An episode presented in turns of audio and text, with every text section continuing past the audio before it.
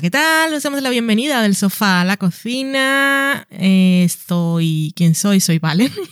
Estoy con Dani. Hola Dani, ¿qué tal? ¿De dónde vengo y a dónde voy? Hola, Valen. Es domingo. Que aprovechar. Esto no tiene referencia temporal porque vais a escuchar este programa después, bastante después de que lo hayamos grabado. Pero quería hacer un reconocimiento público a, a Dani, que hoy se levantó y fue a comprar croissant que yo tenía antojo y cuando volvió, no solo no le di las gracias, sino que le dije que el croissant era muy pequeño.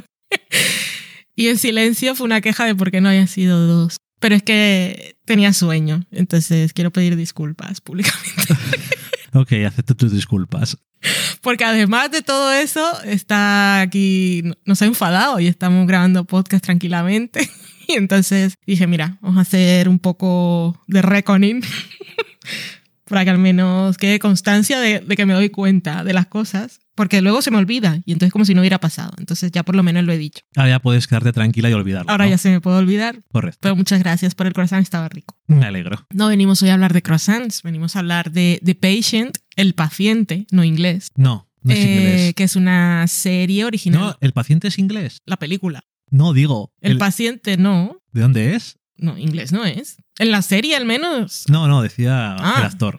No sé de dónde es. No tengo ni idea, voy buscándola ahí mientras relleno un poco. El paciente de Patient, serie original de FX, que llega a España a través de Disney Plus, como está soliendo pasar con todas las producciones originales del gran canal de John Landgraf. En Latinoamérica, en Star Plus, porque allí sí funciona lo de Star. Aquí lo de Star sabemos que, que está ahí, que encontramos ahí las cosas, pero ni siquiera Disney lo pone en las notas de prensa. Se verán Star, es de Disney y punto. Eh, Cuéntanos. Donald Gleason es de Dublín, Irlanda. Por lo tanto, me imagino que no le No gustaría, inglés, no no. le gustaría mucho que dijera que No. es inglés. Por lo tanto, lo siento. Lo siento, perdóname, Lo siento, Donald Gleason. Donald Gleason. bueno, como se diga, porque es Donald, Donald, la No. gente llama Donald. No, sí. Así que mira, lo siento, Gleason. Gleason. Pues ahí tenemos serie de los creadores de The Americans, que son. Yo no me sé sus nombres, yo sé que son los creadores de The Americans y cuando lo veo escrito sé que son ellos. Porque Pero- siempre van juntos. Sí, ¿lo es tienes Joe por ahí? Fields y Joe Weinsberg. Correcto. Los Joes. Los Joes, que ahora han hecho Ah, no este. es Joel. Creo que es como. Es uno, uno es Joe y el otro es Joel. Joel. Eso es. Joel. Eh, creo que le marcan el género de thriller. Eh, es una serie de episodios de media hora. O sea, es un thriller psicológico de episodios de media hora y se ha emitido en FX a ritmo semanal, o sea que solo media hora cada semana. Ha sido bastante, un proceso bastante intenso y curioso para una serie, porque siempre te quedabas con ganas de más, tampoco sabías exactamente lo que iba a pasar. Pero bueno, premisa, en este caso. Tenemos a Steve Carell, que es un psiquiatra. Yo siempre dudo entre ser psicólogo o psiquiatra, no psicólogo. estoy seguro. Terapeuta. Es un psicólogo o terapeuta. Correcto. Psiquiatra es el doctor médico de. Doctor psiquiatra, como El- dice el Gloria está- Trevi. El que está en el hospital. Gloria Trevi. Ah, así es que tengo que saberlo. Normalmente es que suele ser así. Los que tienen. O sea, el doctor psiquiatra está en el hospital. Sí, y los psicólogos o terapeutas son los que están en su oficina. Ah, o sea, la de la serie aquella de... O sea, aquí en España, el psiquiatra es alguien que estudió medicina Hmm. y después ha hecho la especialidad de psiquiatría. Y el psicólogo, psicología es una carrera diferente. Correcto. No es un médico. Vale, doctor psiquiatra. O sea, tengo que pensar en doctor psiquiatra. ¿Es correcto? Yo le pagaré la psicólogo. cuenta y... Y psicólogo. Vale, pues entonces, correcto. He aprendido algo hoy. O sea que la de la serie aquella de sectas de Netflix, que era con la de Bones, sería una psiquiatra, porque estaba en el hospital. No tenía Trabajaba consulta. allí. Sí. Hombre, en el hospital igual también hay psicólogos, pero puede ser perfectamente. Mm, ya no me sirve de ayuda. ¿Se ha, se ha encajonado ella en ser, de todas formas, médico de alguna Entonces, variedad extraña? Seguro que habría estudiado ella medicina antes, porque es la de Bones. Seguro, Entonces no, eso es. no iba a estudiar solo psicología. Pero bueno, estábamos a- hemos venido a hablar de, de Patient. Random. De Patient hemos venido a hablar, serie de FX, como decíamos. Steve Carell, eh, hemos llegado a la conclusión, gracias a Dani, de que es un psiquiatra. No, Un psicólogo. no hemos llegado a ninguna Me he conclusión. equivocado. Por lo visto no hemos llegado a ninguna conclusión.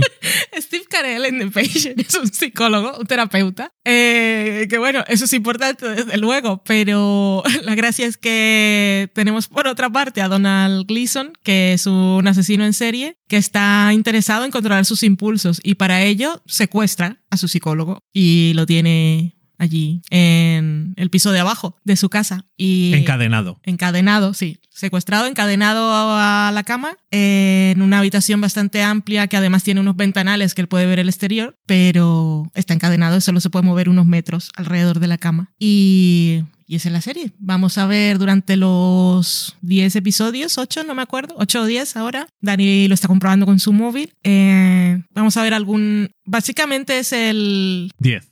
10. Al personaje de Steve Carell, eh, como tiene poco que hacer, pues está ahí teniendo algún. lidiando con cosas de su pasado, pues tiene mucho tiempo para pensar, mientras intenta ayudar a su paciente. Eh, por un lado, una cosa de ego, de me gustaría poder resolver este caso, y por otro, porque es instinto de supervivencia. Y cuando empezamos la serie, sabemos que pueden pasar tres cosas ahí. Una, que consiga escapar, una, que lo dejen salir, y otra, que se muera. Y ahí estaremos hasta el último episodio.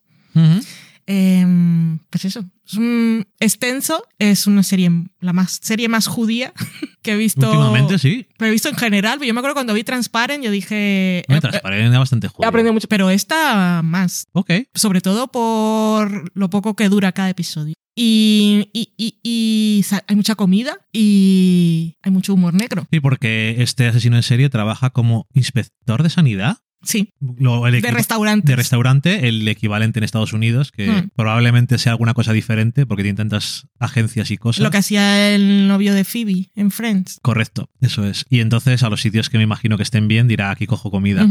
Y comemos comida de muchos sitios diferentes durante la... Hay muchos, muchos platos, algunos que no muchos conocía. países. Guay. La serie ha sido, si me fío solamente porque es lo único que tengo yo para fiarme de TV Showtime, ha sido, ha dividido mucho. De- desde el principio no, pero tres, cuatro episodios ya era suficiente. Había mucha gente que le parecía aburrida y no le ha gustado la serie, que luego han seguido viéndola y digo, no la veas. O sea, yo Ya. yo ya no lo hago eso. Eso es el- Voy a terminar de ver esta serie. Yo ya paso totalmente. Hay muchas cosas. Anda que no ver. hay series para ver. Veo un capítulo y digo, esto no me gusta, a tomar por saco. O sea, olvídate. Eh, a mí la serie me ha gustado. Creo que, sobre todo al principio, me llama mucho más la atención lo de que eran episodios tan cortos. Luego me acostumbré bastante.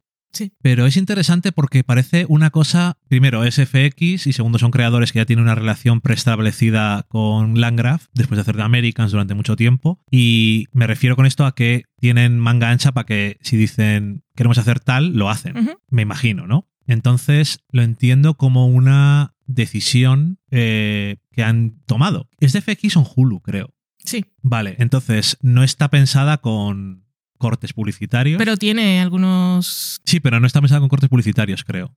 Pero tiene los cortes a negro. ¿Pero porque se acaba la escena o qué? Mm, Bueno, no lo sé. Lo decía por si tenía algo que ver que podías, tenías más libertad para hacerlo así o no. Bueno, que lo han querido hacer así. Y yo creo que es curioso porque sí que funciona de alguna forma con lo que dices tú, que te quedas más que cliffhanger, que les hay bastantes, cliffhanger para ti de me faltaba, quiero más. mm. Ahí va 10 minutos más de Sí. episodio, ¿no? Y de alguna forma sí que es bastante efectivo a la hora de, que digas tú, quiero ver más. Tiene la ventaja de que tiene actores buenos, eso es bastante bueno en una serie que es tan de personajes, literalmente Totalmente. hablando gente hablando. constantemente y no pasa mucho más que sea diferente, por lo tanto tener actores buenos y Steve Carell eh, lleva ya muchos años que no es una sorpresa, siempre ha sido un buen actor, ¿no? Pero eh, que es un buen actor dramático no es una sorpresa a estas alturas. Eh, Pero ¿no? este quizás es la mejor cosa que le he visto hacer. aunque le hayan puesto en The Morning, The Morning Show a hacer cosas extrañas cuando no tocaba. Sí, eh, eh, hacía tiempo,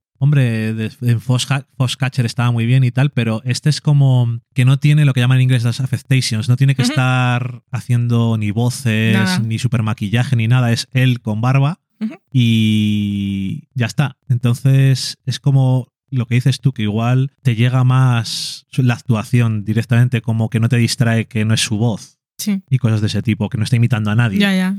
Y la verdad es que a mí me encantó y es muy curioso porque al principio yo pensaba que iba a ser más serie botella, ¿Qué serie botella? o sea, como un episodio embotellado que solamente están ahí abajo y ya está. Ok, serie Y- botella, te lo has inventado. Sí. Like it. Totalmente. Pero he tenido que preguntar qué era, me dije esto. Entonces, no, entonces está mal inventado. Em, una serie no, embotellada. pues si hubiera dicho serie embotellada la bueno, sí, pillado. se me ha ido. Pero bueno, que lo que quería decir es que me da la sensación de que cuanto más avanza la serie, pero esto tendría que comprobarlo, eso antes es un instinto, hay más cosas en la mente, dentro de la mente del protagonista. Sí, Porque se le está yendo ya. sí. Normal. Creo que es algo, y esa parte está muy bien, porque yo creo que es una buena representación de la ansiedad por un lado, y por otro me gusta mucho el diseño de sonido, porque cuando él está en su cabeza o en sueños o lo que sea, sigues escuchando, sobre todo cuando están pasando cosas.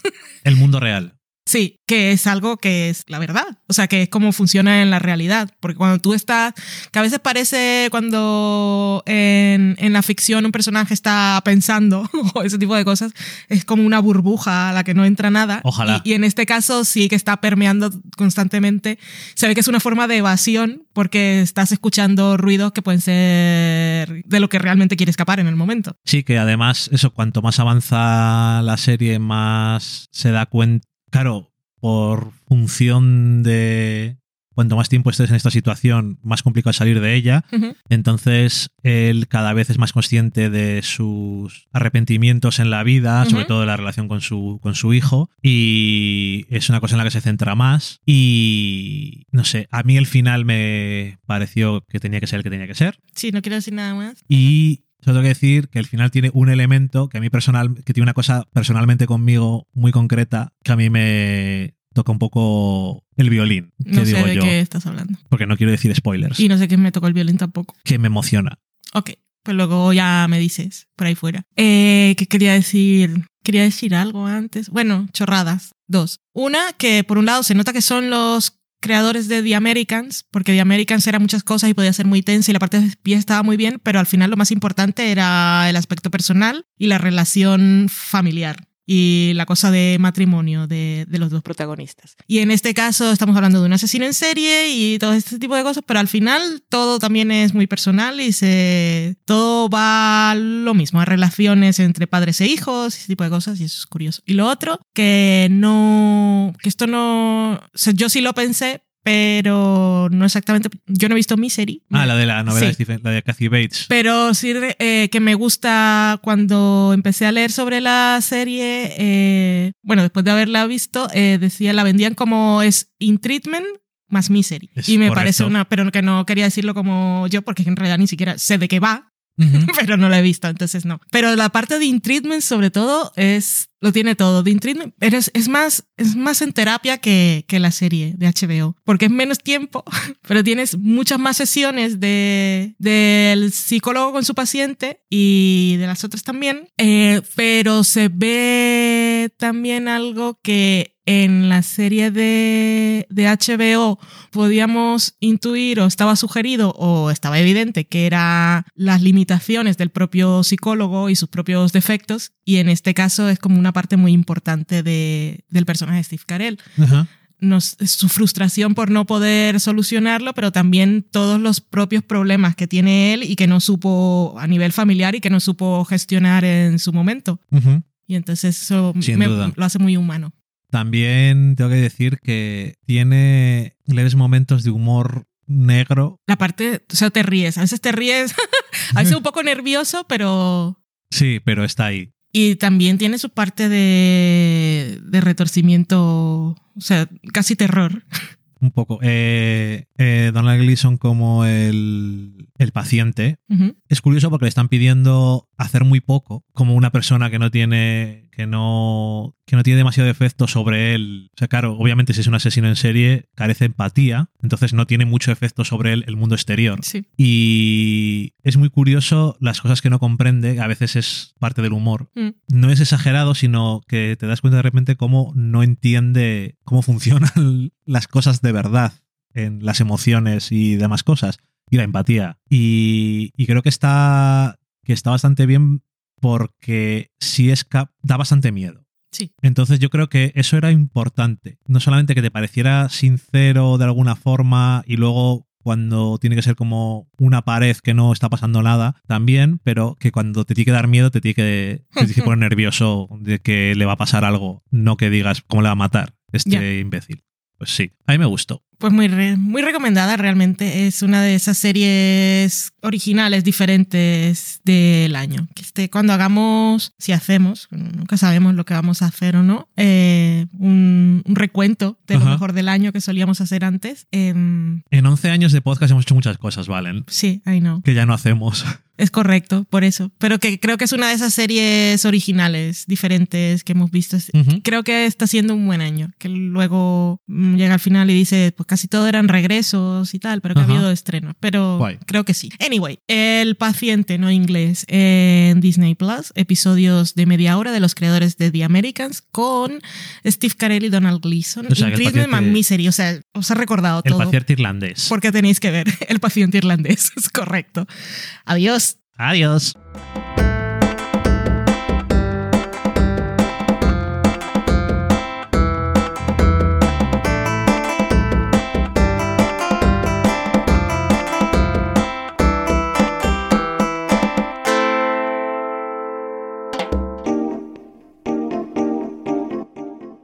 Acabáis de saborear un programa del podcast Del sofá a la cocina. Para prepararlo hemos usado los siguientes ingredientes. Un Dani, una Valen y una licencia Creative Commons, reconocimiento no comercial compartir igual. Cuando tenemos los ingredientes los picamos muy finos, los dejamos pochando en una sartén y cuando estén caramelizados los mezclamos con la licencia Creative Commons, que cuidado, no admite uso comercial de la obra original ni derivadas, que se tienen que distribuir con la misma licencia que la original, siempre citando a los creadores.